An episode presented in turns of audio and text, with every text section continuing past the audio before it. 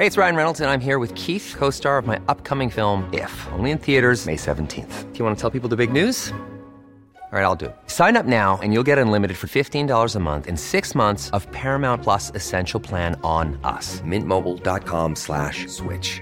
Upfront payment of $45 equivalent to $15 per month. Unlimited over 40 gigabytes per month. Face lower speeds. Videos at 480p. Active Mint customers by 531.24 get six months of Paramount Plus Essential Plan. Auto renews after six months. Offer ends May 31st, 2024. Separate Paramount Plus registration required. Terms and conditions apply if rated PG.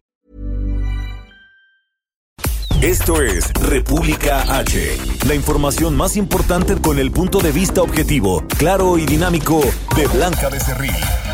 Hola, hola, muy buenas noches. Son las 8 de la noche en punto de este día, ya martes primero de junio del año 2021. Yo soy Blanca Becerril. Esto es República H. Yo le invito a que se quede conmigo porque en los próximos minutos le voy a dar toda la información más importante generada hasta el momento para que usted esté bien informado. Estamos a unas horas de que pues concluyan estas campañas electorales rumbo a la elección más grande de la historia el próximo 6 de junio y lamentablemente pues sigue habiendo mucha violencia, sobre todo contra eh, pues eh, candidatos.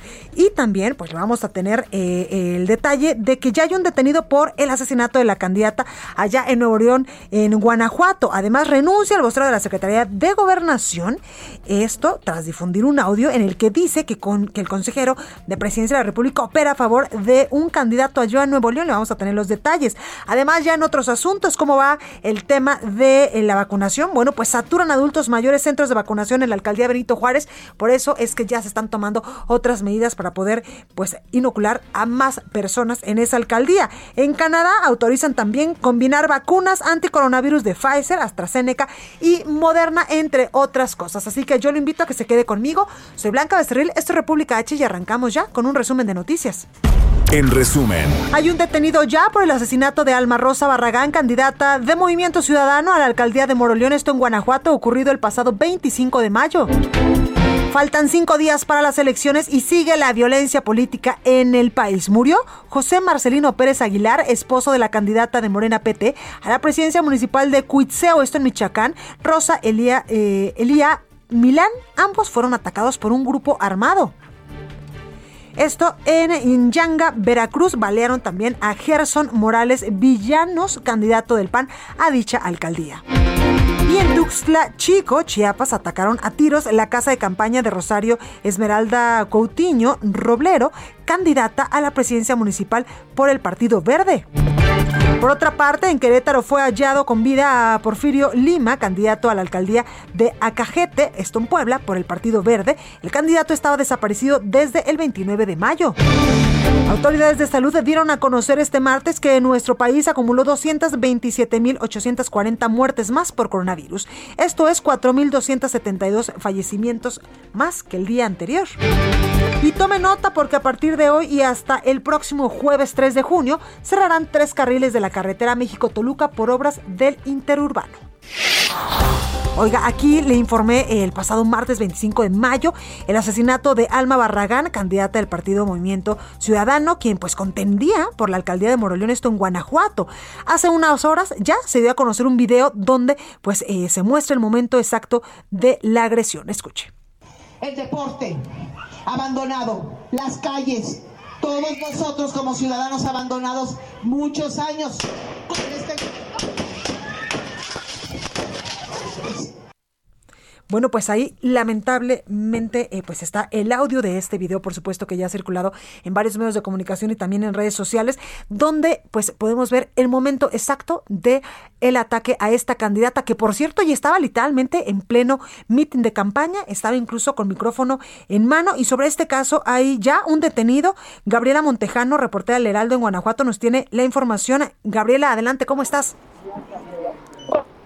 Hola, ¿qué tal? Muy buenas tardes. Así es, como ya bien lo refieres, fue capturado el presunto responsable del asesinato a la candidata de Movimiento Ciudadano a la alcaldía de Moroleón, Alma Rosa Barragán Santiago. Menos de una semana bastó para que la Fiscalía del Estado presentara al presunto delincuente del homicidio de la candidata, mismo que fue identificado como Fernando. Según la autoridad, la detención se dio bajo un fuerte operativo de agentes estatales y federales. Se espera que en las próximas horas el detenido sea llevado ante un juez para que determine su situación legal. Los hechos, como ya lo señalabas, se registraron la tarde del martes 25 de mayo, cuando Alma llegó a un acto de proselitismo en el circuito Moroleón de la colonia La Manguita, ubicado en los límites con el estado de Michoacán. Al momento de iniciar el evento fue atacada a y perdió la vida en ese mismo lugar. Junto con la noticia de la captura también se difundió este video que tú ya referías y compartías con el auditorio y fue también durante la rueda de prensa mañanera eh, en donde el presidente de la República pues anticipaba esto que posteriormente la Fiscalía de Guanajuato confirmó a través de un comunicado en donde detalló que Fernando fue detenido en la ciudad de Yuriria con armas largas, un fusil, un arma de fuego corta, cargadores, cartuchos útiles, una mira telescópica y hierba verde, verde que al parecer es marihuana. Este es mi reporte desde el estado de Guanajuato. Muchísimas gracias, Gaby. Gracias, buena tarde. Bueno, pues ahí el caso de la alcaldesa que lamentablemente pues perdió la vida la semana pasada. Oiga, en esta información también hoy el presidente de México en la conferencia mañanera pues afirmó que la violencia política que estamos viviendo en estos momentos pues no es la misma que había antes. Y para ello tengo a mi compañero Paris Alejandro, quien nos dará el detalle de lo que dijo el presidente de México hoy en Palacio Nacional. Paris, adelante. Buenas noches, Blanca, amigas, amigos de de México. Así es que esta mañana en Palacio Nacional el presidente Andrés Manuel López Obrador aseguró que a pesar de las amenazas, agresiones y asesinatos de candidatas y candidatos en el actual proceso electoral 2021, la violencia política es menor a la registrada en jornadas electorales anteriores. Sin dar cifras ni datos, el mandatario federal dijo que su gobierno ha sido sensible y cuidadoso para tratar esta problemática. Escuchamos al presidente López Obrador. que aún siendo la elección más grande en los últimos tiempos en cuanto a el número de candidatos que se van a elegir, aún este, con los hechos lamentables de violencia, no es lo mismo ¿eh? que lo que pasaba antes. Y lo puedo probar. Nada más que no nos vamos a poner a comparar este número de fallecidos López Obrador hizo un llamado a las mexicanas y a los mexicanos a salir a votar sin miedo el próximo 6 de junio y decidir libremente quiénes serán sus autoridades. Estimó que el próximo fin de semana se realizará una jornada electoral tranquila y que será un ejemplo de civismo en los últimos años. Consideró que hay condiciones de seguridad y estabilidad para garantizar una jornada electoral sin violencia. Escuchamos al presidente López Obrador. Yo sí espero que el domingo eh, sea toda una fiesta cívica y vamos a celebrar. No quién gana, quién pierde, vamos a celebrar el ejercicio eh, democrático, el que de manera libre eh, se lleven a cabo las elecciones en paz. El presidente López Obrador adelantó que mañana presentará un informe de las detenciones de presuntos responsables de agresiones a candidatos en este proceso electoral. Blanca, esta es la información. Muchísimas gracias, Paris. Buenas noches. Buenas noches. Oiga, y el vocero de la Secretaría de Gobernación, Omar Cervantes, presentó ya su renuncia al cargo. ¿Por qué? Bueno, pues después de que en redes sociales se difundió un audio en el que se escuchaba dar su apoyo al candidato del PRI a la gubernatura de Nuevo León, Adrián de la Garza. Escuchemos parte de este audio que por supuesto también ya ha circulado, sobre todo en redes sociales. Escuche. Lara, esta te vistes de gloria conmigo y con la amiga de aquí. Que alguien diga que los Scherer abiertamente ya están apoyando a Adrián en la recta final. Oiga, y Ahora vámonos precisamente hasta Nuevo León, donde pues el próximo domingo habrá elecciones a gobernador, por supuesto también a alcaldes, a diputados locales y también diputados federales. Y aquí quiero hacerle una anotación porque yo estaré cubriendo la elección el próximo eh, domingo desde Monterrey, Nuevo León, desde Nuevo León, para llevarle a ustedes todos los detalles de una de las elecciones más grandes, más importantes de la historia en nuestro país. Y precisamente vámonos hasta Nuevo León para conocer el ambiente a unos días de los comicios y aprovecho pues para recordarle que este 6 de junio pues andaré yo por allá. Mi Dani García, hay información importante a unos días ya del próximo 6 de junio. ¿Cómo estás, Dani? ¿Qué tal, Blanca? Muy buenas noches. Pues así es, se cierran prácticamente ya las campañas. Mañana es el último día donde podrán hacer campaña los candidatos a la gubernatura, las alcaldías y diputaciones. Y pues obviamente también en este momento se están llevando a cabo algunos de los cierres de campaña de los candidatos. Seguirán mañana eh, para poder terminar ahora sí. Sabemos que es una contienda que se viene complicada aquí en el estado de Nuevo León, donde hay dos punteros que se mantienen prácticamente en un empate técnico. Pero más allá de eso, Blanca, pues también una mala noticia para los regiomontanos. Este fin de semana habrá ley seca en Nuevo León en el marco de las elecciones de este domingo. Esto lo confirmó la Secretaría de Salud. A cinco días de que acudamos a votar a las casillas, se confirmó que no se podrá adquirir y comprar bebidas alcohólicas en las horas previas a que se lleve a cabo la jornada electoral, algo que no se había confirmado por parte del gobierno del estado. Sin embargo, hoy la subsecretaria de Control y Prevención de Enfermedades del Estado, Consuelo Treviño Garza, adelantó que sí habrá ley seca este fin de semana. Y no solo eso, Blanca, también habrá una suspensión en el proceso de vacunación que se está llevando a cabo en Nuevo León en estos momentos. Hoy se está vacunando aquí en, Monterrey, principalmente en la capital del estado, pues vacunación a dos grupos etarios de 40 a 49 años de edad y de 50 a 59 años de edad. Se incluye adultos mayores de 60 rezagados y mujeres embarazadas sin embargo, pues se va a suspender a partir de este jueves al par con la veda electoral que se tiene para los candidatos, pero pues ahora también para las eh, aplicaciones de las vacunas y se reanudará hasta el próximo lunes, de acuerdo a la misma información que proporcionó Consuelo Treviño, su secretaria de Control y Prevención aquí en la entidad blanca. Oye, mi Dani, los cierres ya mañana solamente habrá uno, ¿verdad? En este momento se está llevando a cabo el cierre de campaña de Claraluz Flores Carrales, de la coalición Juntos Haremos Historia de Nuevo León, también el de Luis Donaldo Colosio, alcalde, digo, candidato alcalde de Monterrey, y mañana solamente hay un cierre de campaña que es el del candidato panista a la gubernatura, Fernando Larrazábal, él estará pues teniendo una especie de concierto masivo, además de algunas conferencias motivacionales. Claro, Adrián de la Garza dijo que no, ¿verdad? Desde, él no, él no tuvo cierre él no tuvo cierre y al parecer pues no tendrá Blanca. Él estaba programado para este fin de semana la Arena Monterrey, que funciona como un centro de vacunación y comentaba el mismo candidato, pues optó por dar preferencia al proceso de vacunación en el Monterrey, donde pues incluso fue alcalde. Totalmente, pues ahí lo tenemos. Mi Dani, muchísimas gracias por la información. Al contrario, Blanca, estamos pendientes y nos vemos el domingo. Gracias. Bueno, pues esto es parte de la información electoral que ha surgido en las últimas horas, pero vamos a otros temas, temas importantes, cómo va la evolución del coronavirus, pero sobre todo cómo va la evolución de la aplicación de las vacunas en el país. Bueno, pues llegaron más de los que se esperaban, porque hoy registraron aglomeraciones en un centro de vacunación, esto en la alcaldía Benito Juárez, porque pues había muchísimas, muchísimas personas que querían pues obtener ya este biológico y Gerardo Suárez nos tiene la información. Gerardo, ¿cómo estás? Muy bien, Blanca, muy buenas noches. Pues vivieron horas de desesperación eh, cientos de personas, adultos mayores, que acudieron a aplicarse la segunda dosis de la vacuna de AstraZeneca contra el COVID-19 en la alcaldía Benito Juárez. En esta demarcación se habilitó solo un centro eh, un macrocentro de vacunación en el Pepsi Center, a diferencia de lo que ocurrió a finales de marzo e inicios de abril, donde se aplicó la primera dosis en tres sedes. Eh, se concentró la atención en este Pepsi Center, sin embargo, pues desde la mañana y durante parte de la tarde se observaron largas filas al exterior y sobre todo al interior de este centro de exposiciones y de conciertos, el Pepsi Center, por lo que las autoridades pues incluso tuvieron que abrir una nueva sede ahí ahí al ladito Blanca en el World Trade Center.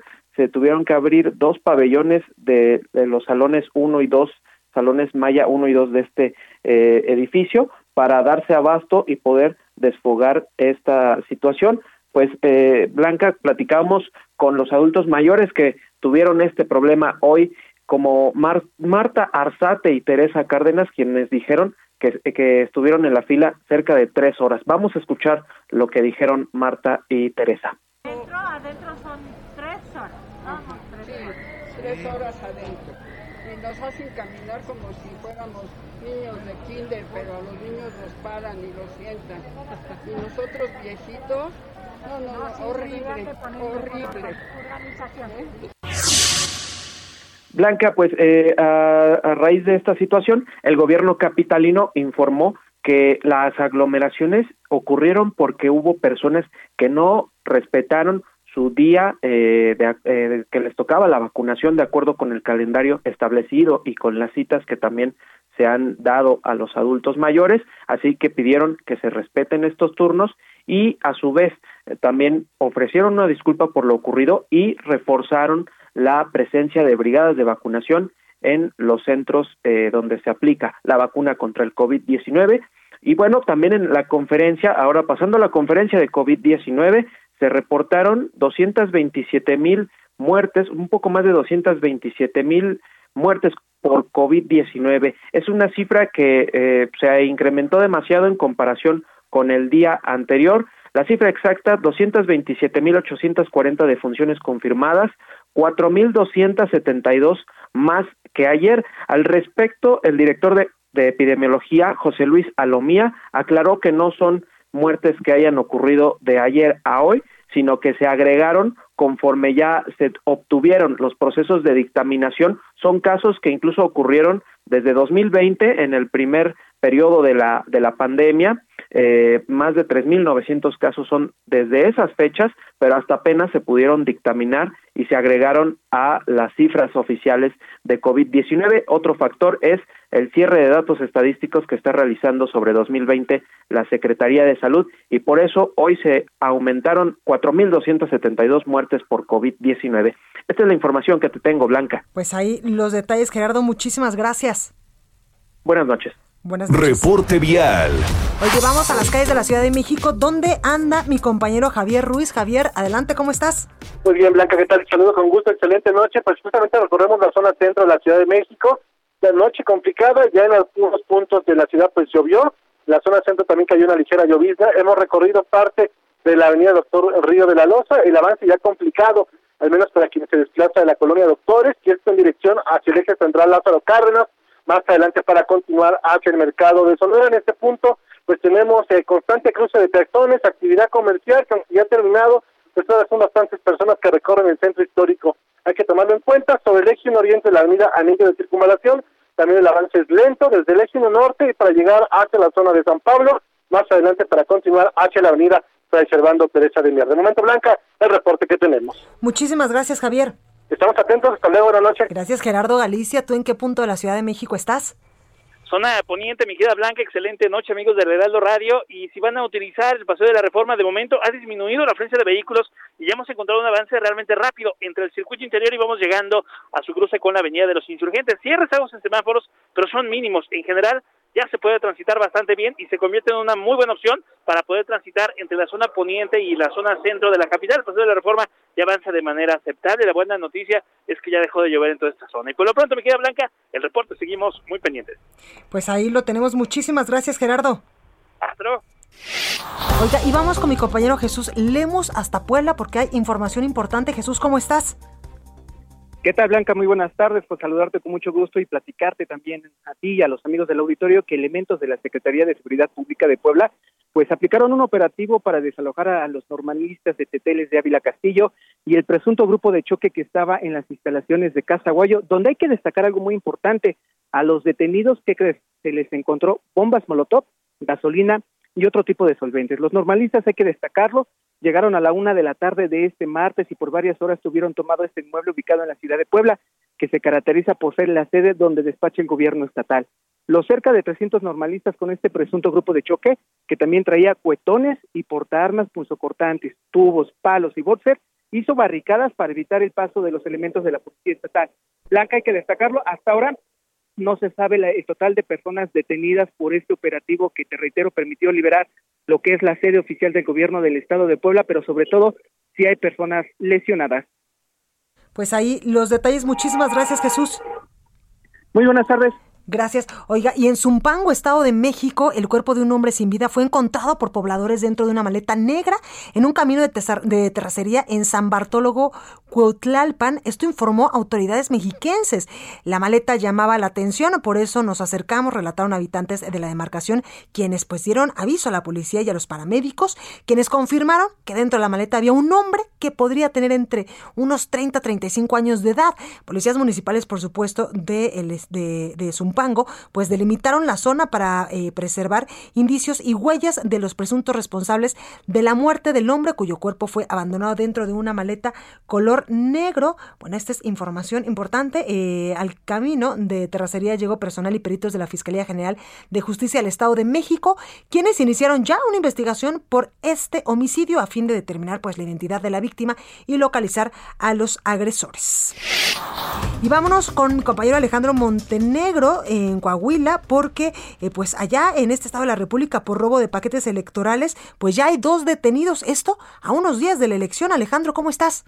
¿Qué tal? ¿Cómo estás, Blanca? Muy buenas noches. Un gusto saludarte desde Coahuila. Comentarte que, eh, como bien comentas, bueno, pues ayer inició el reparto de los paquetes electorales para las 3.900 tres casillas que se van a instalar para la elección del próximo domingo y bueno, pues anoche se reporta este incidente del robo de un paquete electoral en el municipio de Saltillo, presuntamente cuando una capacitadora del INE estaba haciendo entrega de este paquete a la, a la persona que va a fungir como presidente de casilla en una em, en, en, una precisamente en una de las casillas que se van a instalar el próximo domingo, pues presuntamente eh, fueron interceptadas estas dos personas por un grupo de otras eh, por lo menos cuatro personas que le robaron este paquete y salieron huyendo del lugar. Sin embargo, bueno, pues el hecho fue reportado y eh, las personas fueron detenidas. Hay dos personas detenidas por estos hechos y el paquete fue recuperado presuntamente todavía con los sellos eh, que garantizan que no sufrió de alguna mutilación o que fue robado alguno de los documentos. En, este paquete electoral cabe señalar que había tanto boletas electorales como las listas nominales y, el resto del material que se usa durante la elección. Así que bueno, pues estas dos personas son detenidas. Al parecer no hay ninguna eh, eh, pues daño en el paquete electoral y este ya fue resguardado por el Instituto Nacional Electoral Blanca. Pues ahí los detalles, Alejandro. Muchas gracias. Eh, muy buenas noches. Gracias. Oiga, ya información importante de la línea 12 del metro que se colapsó hace unas semanas aquí en la Ciudad de México y es que familiares de víctimas del desplome en la línea 12 del metro de esta línea dorada presentaron una denuncia formal junto al abogado Teófilo Benítez por delincuencia organizada y corrupción contra funcionarios que participaron en la construcción de esa ruta del metro. A la Fiscalía General de la República pues asistieron Marisol Tapia, quien usted se acuerda pues es la madre de Brandon Giovanni, de este niñito que perdió la vida en este accidente. También Enrique Bonilla, así como los padres de Inmer del Águila, todos familiares de víctimas mortales.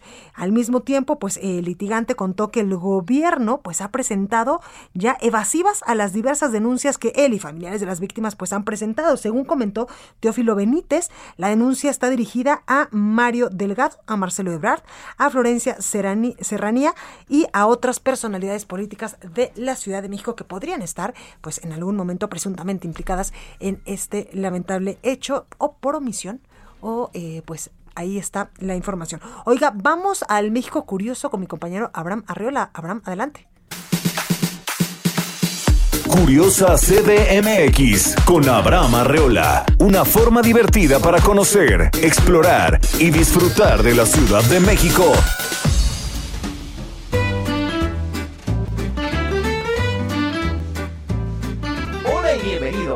Cuando hablamos de Sor Juana, normalmente nos ponemos necios al pensar que solo dejó poesía, a pesar de que su herencia cultural va más allá. Un claro ejemplo son las recetas de cocina que podríamos hacer en su honor en uno de estos días libres. Digo, si tienes antojo, pues, ¿qué te parece? Una torta de arroz con picadillo pasas, almendra, huevos y chilito. Mm. O tal vez una jericaya con un toquecito de canela. ¡Ay, qué rico! Entre sus otras recomendaciones peculiares se encuentra el manchamanteles. ¡Ay, a poco así! Un platillo con chiles, ajonjolí, manteca, plátano, camote, manzana y sal. ¡Uy, qué rico! Pero si tú eres más de lo lechoso, nuestra queridísima amiga Sor Juana nos recomendó unos buñuelos de queso, mantequilla, harina y frito. Dámelo todo.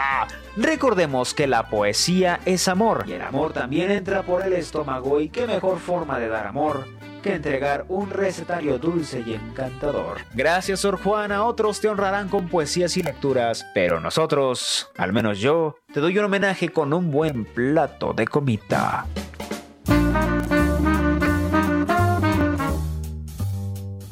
En la producción, Orlando Oliveros. Para más contenido, búscame en YouTube como VoxLiver donde tengo audiolibros y reporteando con cápsulas informativas y cosas curiosas. En Twitter estoy como arroba abearreola7.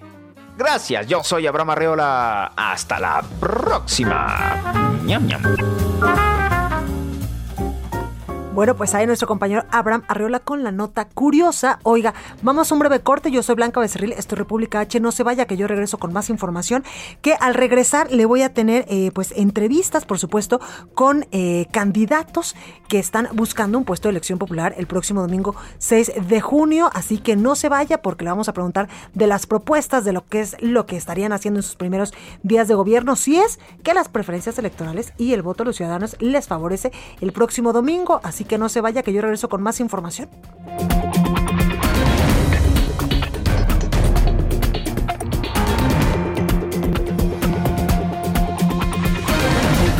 Continúa escuchando a Blanca Becerril con la información más importante de la República en República H. Regresamos. Estamos de regreso con la información más importante de la República en República H con Blanca Becerril transmitiendo en Heraldo Radio.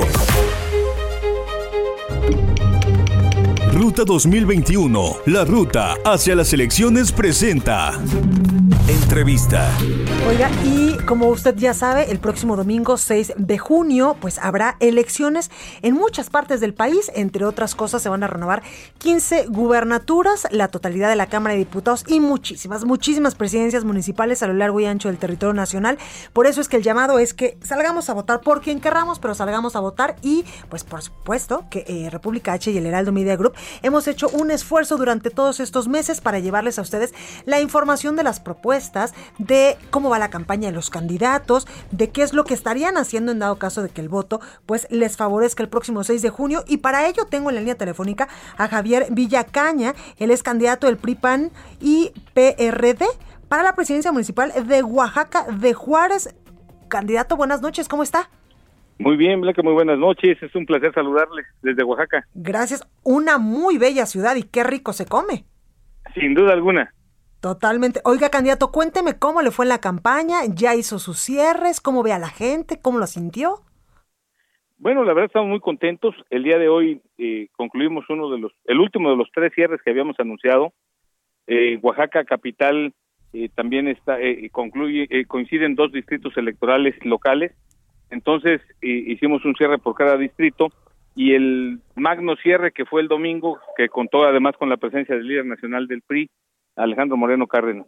Muy contentos, la gente volcada, la gente sumándose, eh, y bueno, la verdad es que toda esa, toda esa calidez, toda esa esas muestras de afecto nos dan la certeza que nos vamos a llevar el triunfo el 6 de junio. Claro, oiga candidato, ¿qué le pide la gente eh, cuando pues usted eh, anda literalmente en campaña, anda haciendo mítines? ¿Qué le pide la gente? ¿Cuál es su mayor preocupación?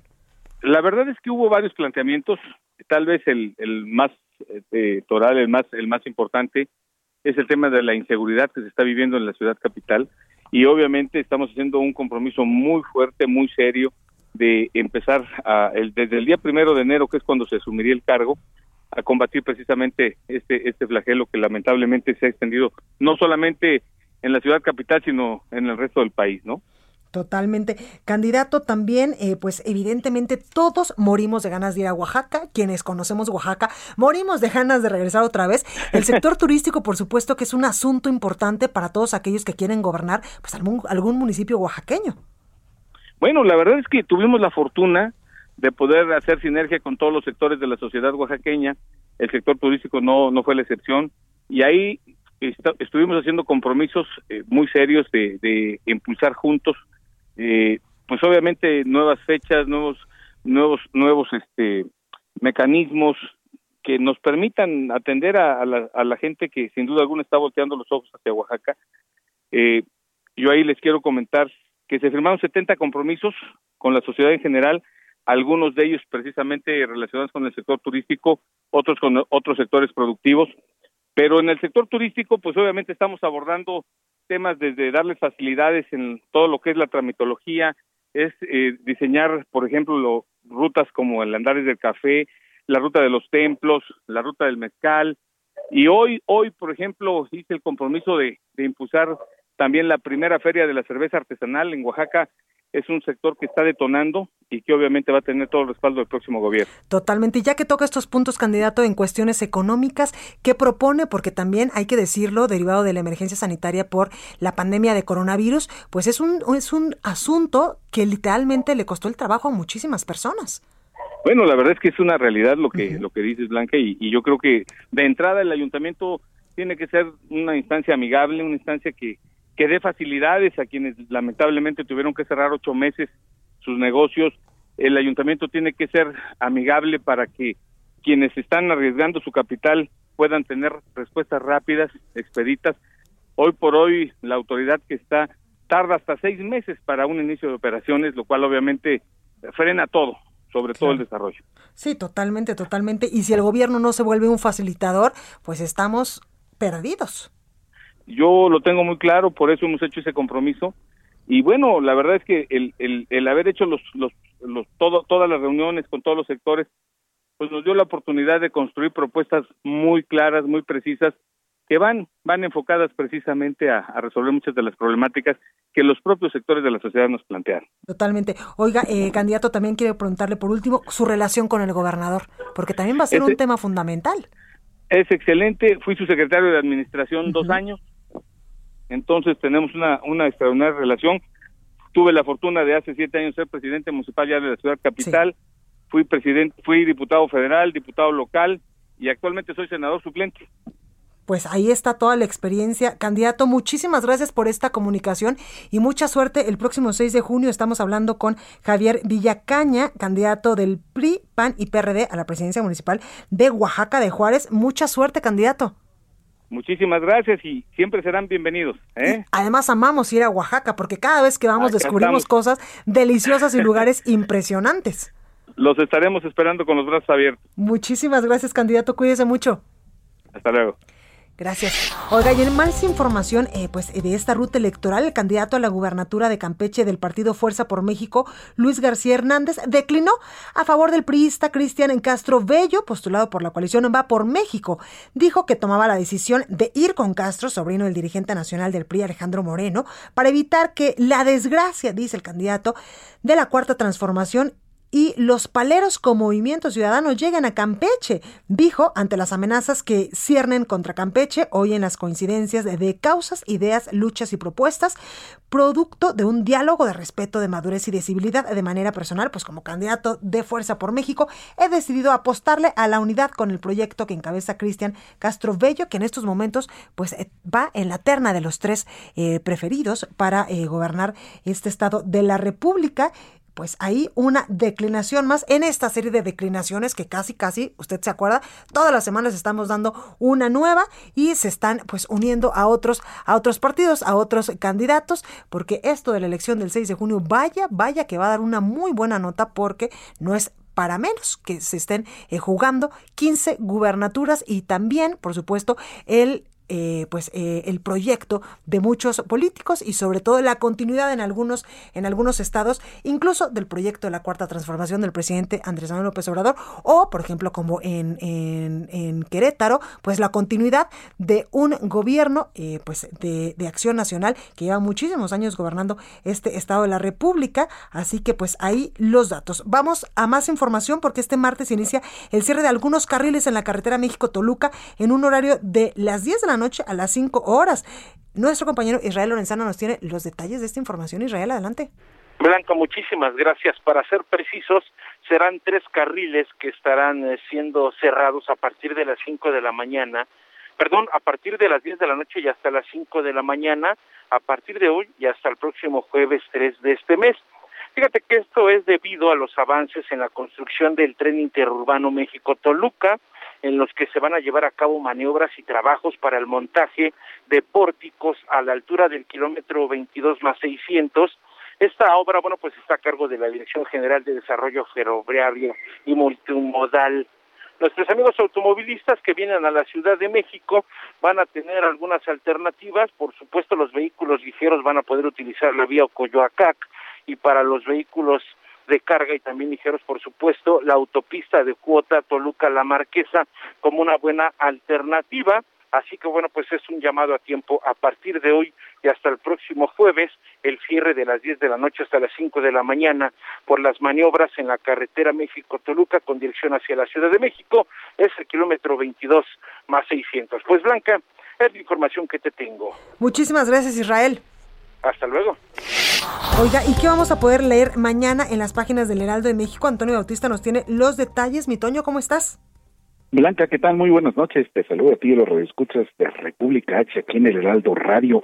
Pues, eh, Blanca, fíjate que pues ya con la, el arranque oficial de la temporada de huracanes, pues eh, eh, esta temporada pues puede ser clave para acabar con la sequía, la sequía que actualmente afecta a 59% del territorio mexicano. Esto nos dicen especialistas y nos dan los detalles de por qué los huracanes no solo son eh, fenómenos que pueden causar graves daños en algunos puntos del país, sino también grandes beneficios a la mayor parte del territorio nacional y bueno pues también le estamos dando seguimiento a este tema de eh, Teotihuacán con la pues eh, la explotación que han estado haciendo de algunos eh, eh, terrenos que son pues protegidos por considerarse eh, parte del patrimonio arqueológico. Y bueno pues en los últimos 15 años se ha perdido 40% de las 3.118 hectáreas que conforman el área de amortiguamiento que rodea la zona arqueológica de Teotihuacán Blanca.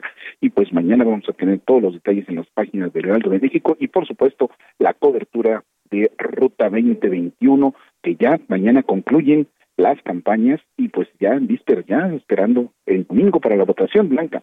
Totalmente, y viene este periodo de reflexión, mi Toño, donde ni los candidatos ni los medios vamos a poder pues llamar al voto, ni presentar propuestas, ni nada de estas cosas de los candidatos. Así es, ya ahorita va a empezar la, la veda, de hecho ya en algunas entidades del país ya se anunció que va a haber, eh, eh, pues se va a suspender la venta de alcohol, es algo que ya le están le está doliendo a muchas personas. Exacto, la ley pero, seca. Pues, pero pues ya es parte, forma parte de la veda. Sí, Incluso totalmente. La vacunación también se va a suspender en algunas entidades como parte de la misma veda electoral. Pues ahí, pero las mañaneras no. Jueves y viernes Ah, vamos no, a no, seguir no. escuchando al presidente López Obrador y que no le pregunten nada de elecciones, porque si no, como él decía, pues yo voy a seguir hablando. Pues para qué me preguntan. Ah, no, sí, claro. Eso, eso va a continuar todavía. Gracias, mi Toño. Blanca, muy buenas noches. Buenas noches. Entrevista. Oye, siguiendo con esta ruta 2021 rumbo a la elección más grande de la historia, tengo en la línea telefónica a Adolfo Cerqueda, candidato a la alcaldía de Nezahualcóyotl por la coalición Juntos Haremos Historia por Morena, PT y Nueva Alianza. ¿Cómo está, candidato? Buenas noches. Hola Blanquita, buenas noches, saludos para ti y todos tus radioescuchas Gracias. esta noche. Candidato, cuénteme, ¿ya cerró? ¿Está en los cierres de campaña? ¿Qué le falta por hacer antes de que pues se nos acabe el tiempo? Sí, prácticamente fíjate que ya con cierres importantes en diferentes partes de nuestro municipio, en los diferentes distritos. Mañana tengo el último cierre en el distrito 24 y pues la verdad es que nosotros con mucha responsabilidad, con la respuesta positiva y objetiva que hemos tenido por parte de la ciudadanía, por supuesto eh, hemos venido escuchando sus eh, denuncias, sus demandas, las necesidades. Eso es muy importante para que nosotros podamos tener este parámetro de actuación una vez que nosotros lleguemos, por supuesto, a ser gobierno a partir del primero de enero del 2022, claro, hay que consolidar el proyecto ahora el 6 de junio y que la gente, si bien es cierto, nos dé su confianza. Hay mucho por hacer, Blanquita, hay mucha expectativa de lo que nosotros podemos ahora transformar o marcar una diferencia en nuestro municipio. En ese sentido, candidato, ¿qué está mal que usted pues estaría haciendo en sus primeros eh, pues semanas, en sus primeros meses de gobierno, pues para cambiar la realidad de todos los que viven allá en Nezahualcóyotl, que entre otras cosas la seguridad es un tema que preocupa y mucho. Sí, como bien lo dices, yo creo que de manera fundamental. Fíjate que en el caso de las administraciones municipales, además, debo decirte que lo primero que se entrega es la Dirección de Seguridad Pública, Blanquita. A las cero horas es lo primero que se entrega y lo primero que hay que asumir. Entonces, de inmediato, el ir reestructurando la estrategia de seguridad en nuestro municipio. Somos un municipio que cuenta con un modelo de policía vecinal de proximidad que ha sido reconocido. Sin embargo, hay cosas que seguir haciendo, hay cosas que seguir ajustando en el sistema para poder dar hoy una diferencia en lo que hemos venido haciendo.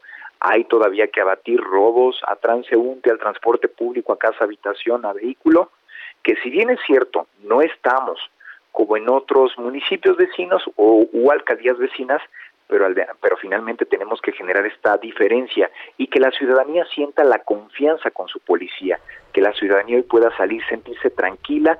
Sé que se sienten tranquilos, pero mucho más tranquilos eh, al estar transitando en nuestro municipio. Sí, totalmente, porque además la delincuencia no conoce de partidos, de personas, ni nada. Incluso, candidato, eh, balearon a un integrante de su campaña, ¿verdad?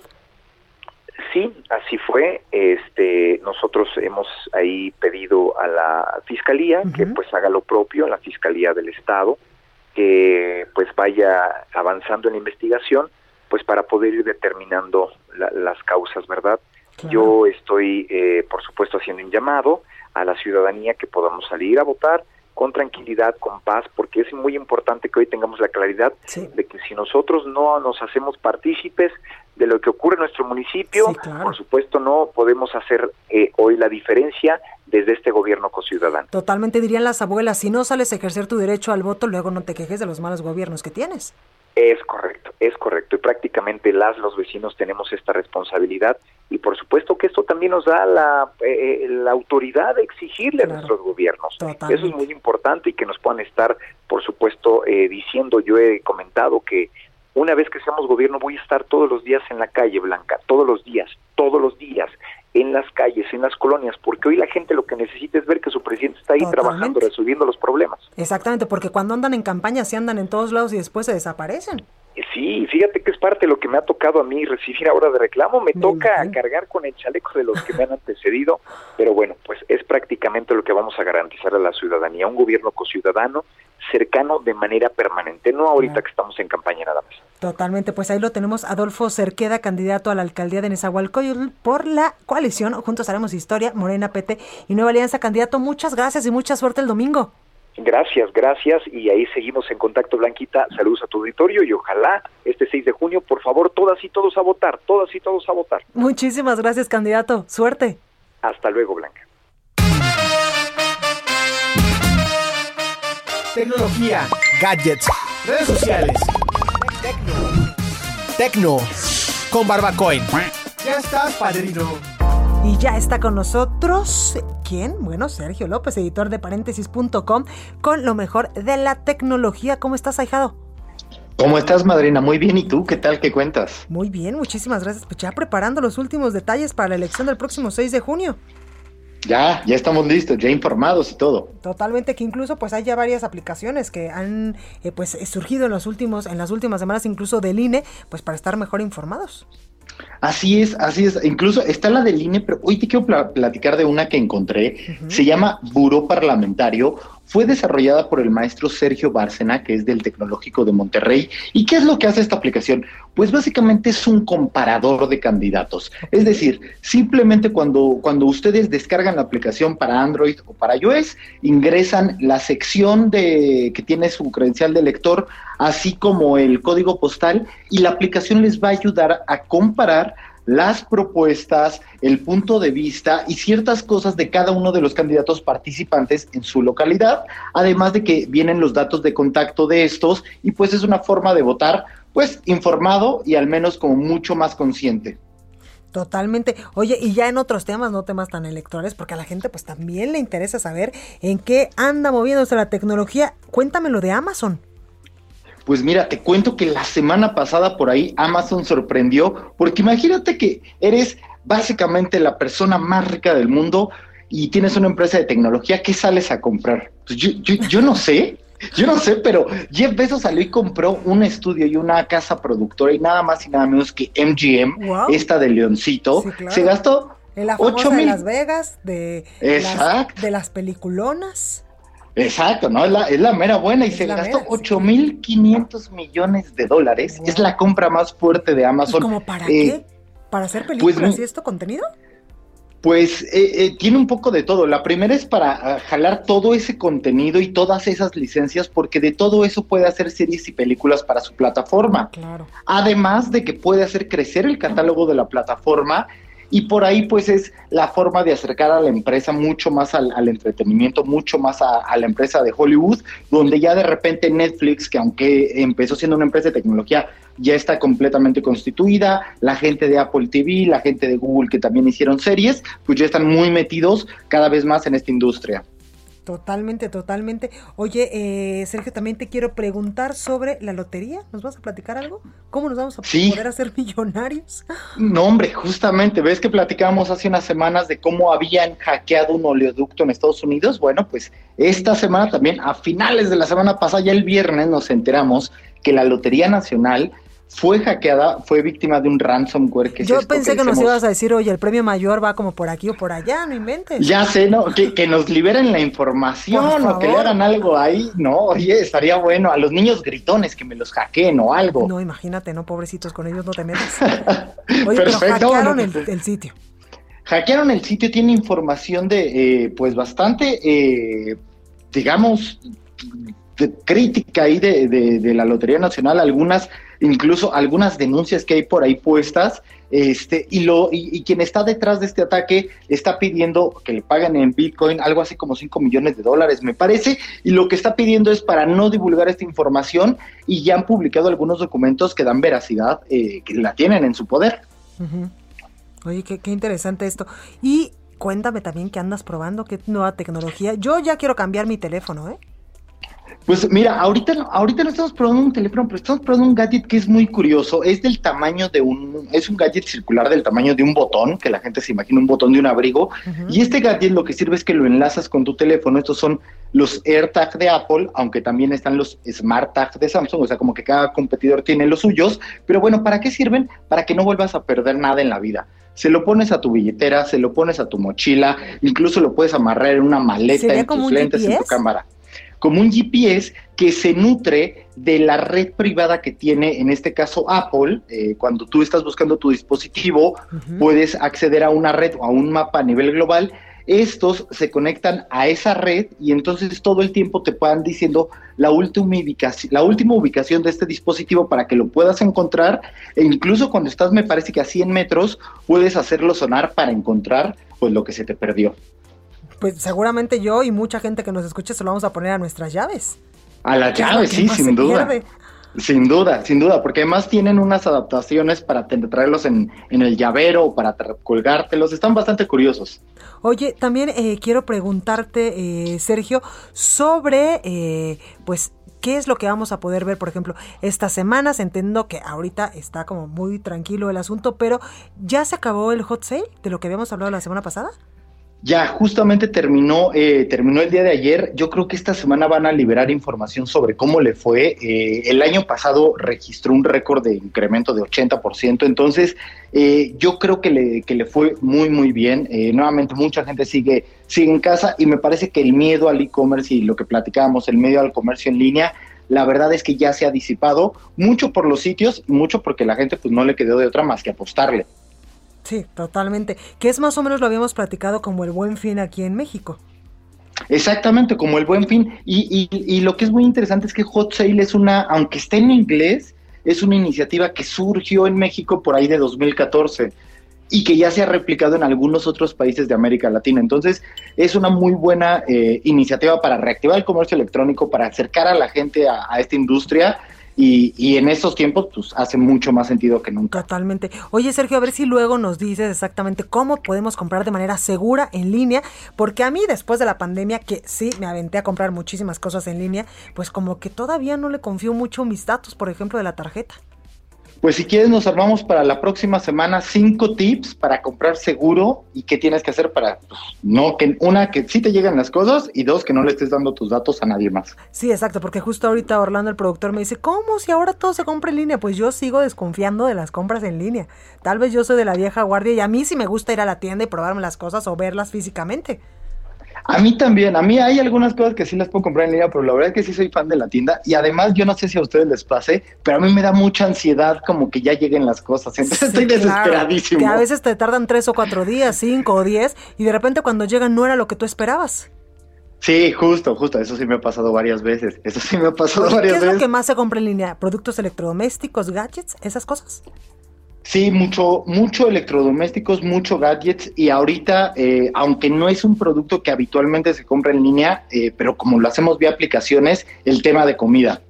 Eh, el tema de comida explotó completamente, todas las empresas de movilidad se metieron ahí de una u otra forma, ya sea hacer el súper o ya sea pedir a restaurantes, fue un boom estas aplicaciones. Claro, porque además, o sea, como no podía salir a ningún sitio y los restaurantes estaban cerrados para evitar pues el contagio y la propagación del coronavirus, muchos incluso pues abrieron su diagonal en línea o si no hablas por teléfono, ¿sabes qué? Acabo eh, de pedir en línea unos taquitos y una sopita y te llegaba. Sí, o incluso lo, lo, que pasó que es muy interesante son estos dark kitchen, eh, que para que la gente sepa es, yo sé hacer sándwiches o sé hacer muy buenas hamburguesas, no tengo un negocio, pero lo monto a una de estas plataformas claro. y por ahí estoy vendiendo los fines de semana. Totalmente, el ingenio de los mexicanos que no tiene límite. Muchísimas gracias Sergio, te escuchamos la próxima semana. Un abrazo, madrina, hasta luego. Muchísimas gracias. Bueno, pues ahí estuvo Sergio López, editor de Paréntesis, con lo mejor de la tecnología. Oiga, yo soy Blanca Becerril, esto fue República H, yo les espero el día de mañana con toda la información. Por favor, de corazón, cuídese mucho, acuérdese que todavía estamos en una pandemia, en una emergencia sanitaria a causa del coronavirus y lamentablemente, pues muchos de nosotros todavía no nos toca la vacuna, así que por favor, cuídense, no hay que salir y hay que seguir usando el cubrebocas y si sale, por favor, cuídese el doble.